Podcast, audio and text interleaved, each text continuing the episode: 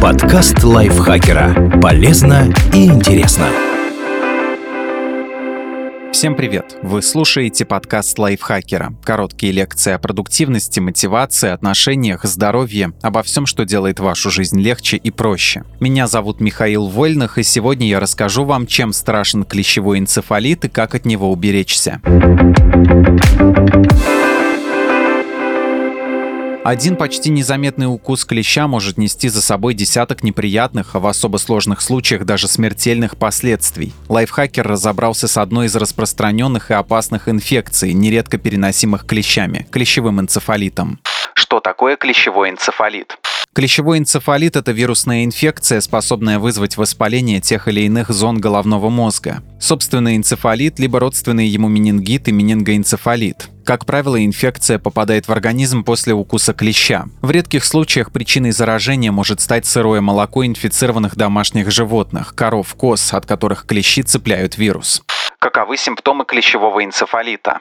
Эта инфекция одна из самых коварных. Поначалу, особенно если человек не в курсе, что где-то в волосах или под мышкой у него клещ, энцефалит вообще никак не проявляет себя. Инкубационный период может длиться до 14 дней, в течение которых ничто даже не намекнет, что инфекция уже в организме. Далее симптомы тоже не вызывают особого беспокойства. Легкое недомогание, ломота в мышцах, будто потренировался или где-то продуло, головная боль, повышение температуры иногда незначительное. На начальной стадии симптомы клещевого энцефалита напоминают грипп или даже обычную простуду. Редко кто связывает недомогание с прогулкой в лесу, случившейся пару недель назад. Тем более, что чаще всего за простудным этапом следует улучшение, когда кажется, что совершенно здоров. И действительно некоторым везет, иммунитет побеждает инфекцию. Однако примерно у 30% столкнувшихся с клещевым энцефалитом наступает ухудшение, сопровождаемое резким и значительным повышением температуры и симптомами поражения нервной системы. Чем опасен клещевой энцефалит?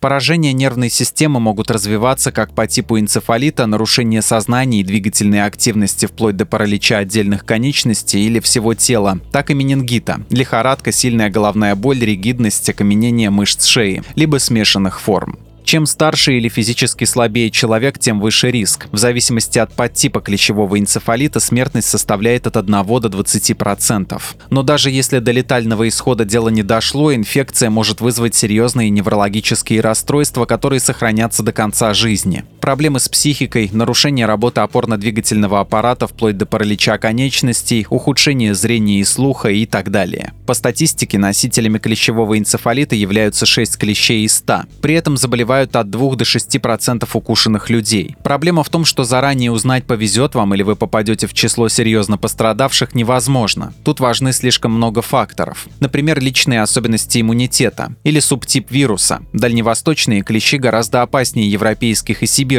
и при этом каждого из них можно встретить на всей территории России. И, конечно, доза вируса, впрыснутая паразитом в кровь. Поэтому крайне важно вовремя, желательно на максимально ранней стадии, распознать клещевой энцефалит и назначить соответствующее лечение.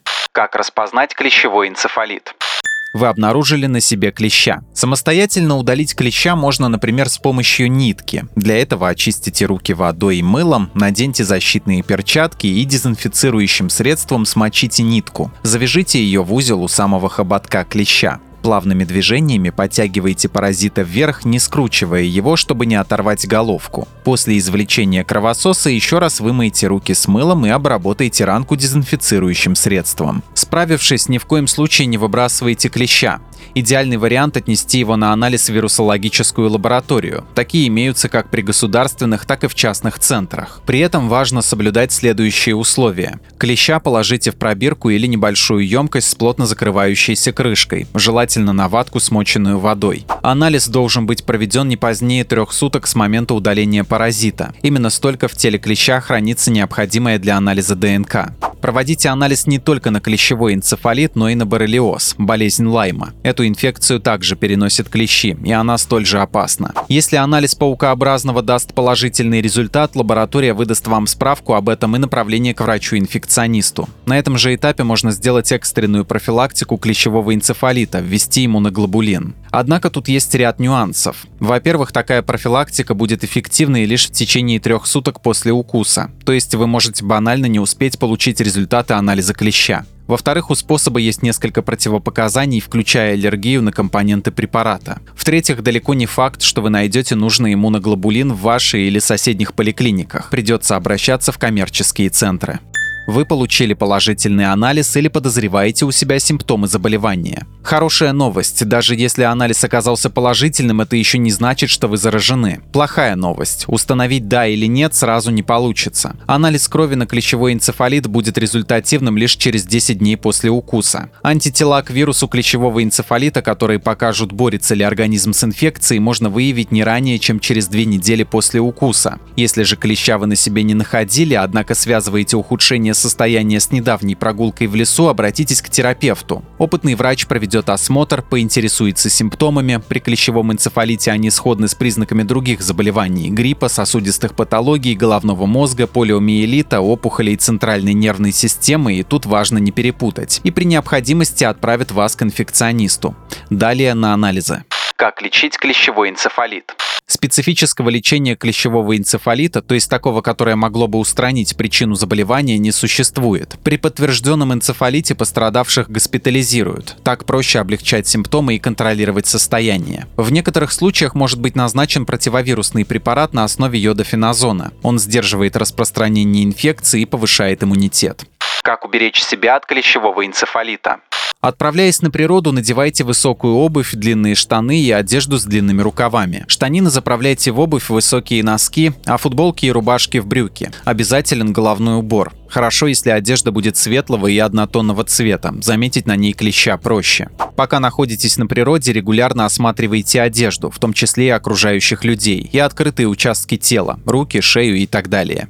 Избегайте лесных участков с высокой травой и кустарником, особенно в апреле-июле, когда клещи очень активны. Чаще всего клещи выбирают для охоты затененные травянистые места, помеченные потом теплокровных животных, поэтому старайтесь не ходить по тропам домашнего скота. Используйте репелленты, содержащие инсектицид перметрин и химическое соединение диэтилтолуамид. Их следует разбрызгивать на одежду, а не на кожу. По возвращении домой обязательно постирайте одежду при температуре не ниже 60 градусов. Дело в том, что личинки клещей очень мелкие и их можно не заметить. Примите душ. Внимательно осмотрите и прощупайте тело, особенно волосистую часть головы и зону под коленками. Для осмотра труднодоступных зон, например, спины, привлеките близких. Не пейте сырое молоко коров и коз, о содержании которых не имеете ни малейшего понятия. Если вам нужна более эффективная защита, проконсультируйтесь с врачом насчет прививки от клещевого энцефалита. Вакцина поможет вашему организму заранее выработать антитела, которые впоследствии легко отобьют клещевую атаку. Правда, есть существенный нюанс. Прививаться имеет смысл до начала теплого сезона, желательно еще зимой. Чтобы был эффект, понадобится ввести две дозы, на что уйдет примерно полтора месяца.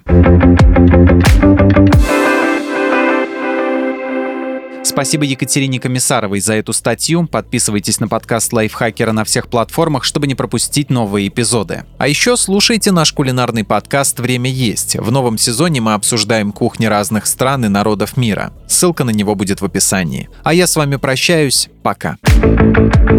Подкаст Лайфхакера. Полезно и интересно.